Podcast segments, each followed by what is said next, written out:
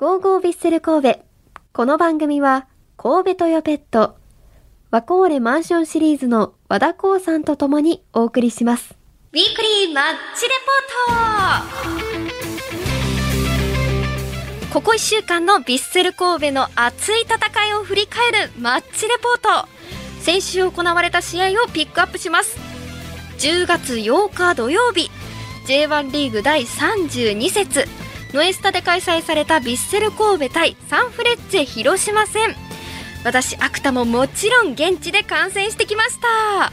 あ試合前のねサポーターの様子は、まあもちろんあの声出し応援適用の試合でしたので応援歌を歌ったりしてスタジアムですごく温まってましたね。あと広島のサポーターの方もたくさんいらっしゃいましてもう本当に試合前応援合戦みたいになっているのがすごく印象的でした。さあこの試合のポイントは数字の4です。試合前まで、ま、3位という、ね、好調のサンフレッチェ広島との一戦です。大迫選手や背番号49番小林勇輝選手そして武藤選手らが先発入りとなりました。試合なんですけれども開始4分。フリーキックの場面でアクシデントが起きてしまいます。神戸のボックス内で飛び出したゴールキーパーの前川選手の顔に広島の今津選手が出した足が直撃。もう接触直後はですねちょっとスタジアムがブーイングに包まれていましてもう私から見てもどうなってるのかわからなくてあの SNS チェックしたりするともう前川選手を心配する声がたくさんありました。2分ほどですかねこう立ち上がれない様子の前川選手ちょっと開始早々の負傷も心配されましたがその数分間にねピッチ内で治療を受けてプレーを続行することが可能にただ一方で足を出してしまった広島の今津選手は一発退場となりました。もう試合開始も数分でね11対10の試合ヴィッセルにとってこれが有利になるんでしょうか？その後前半20分。フリーキックのサインプレーから山口蛍選手が浮き球パスをボックス内に送ると大迫選手が折り返し武藤選手がシュート。こちらはゴールキーパーに弾かれましたが混戦から菊池選手が押し込み先制します。いやもうね本当にこれ遠くから見てると入った入ったか？ってもうちょっとあのゴー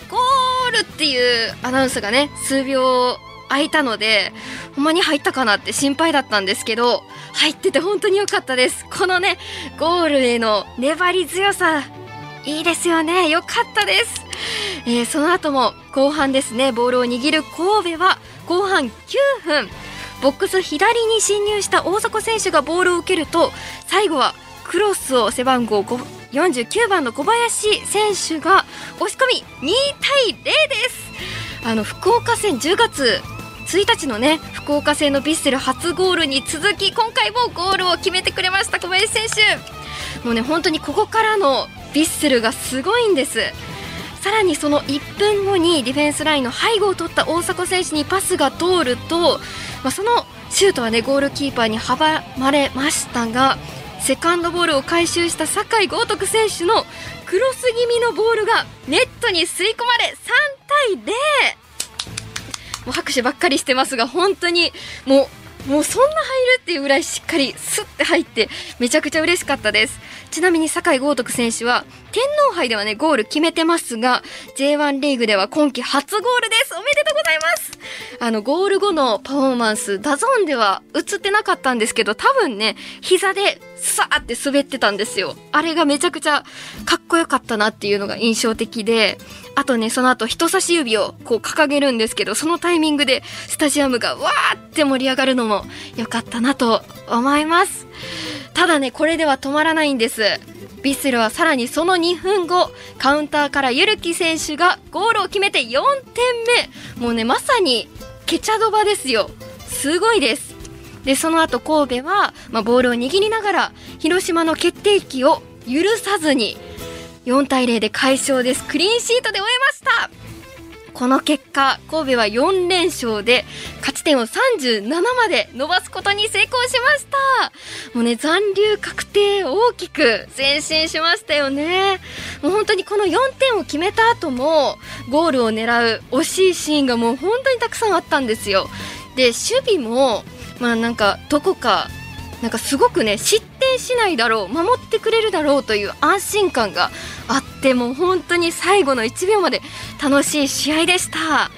えー、試合後の吉田監督のコメントです。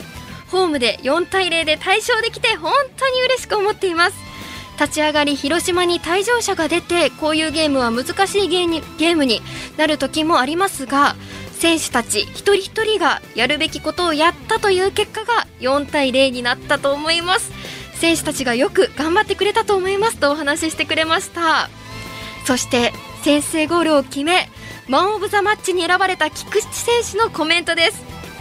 えお父さんが去年マン・オブ・ザ・マッチでバイクを取ってくれと言われたんですが取れなくてもう他の試合何でもいいからこの日だけはマン・オブ・ザ・マッチを取ってと言われていました。今日は本当に狙っていました。お父さんがバイクを欲しがっていたのでよかったです。本当にあげますと お話ししてくれています。あの菊池選手あの試合後のインタビューもすごい良かったですよね。強気のインタビュー。あのゴール振り返っていただけますかっていう質問に対しては素晴らしいゴールでしたねと コメントしていまして、まあ、残す2試合も全部勝ちますと。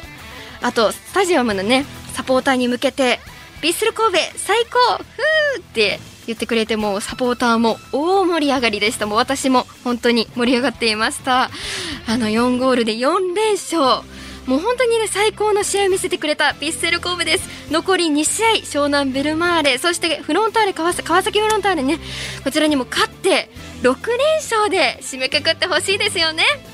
ということで以上ウィークリーマッチレポートでした。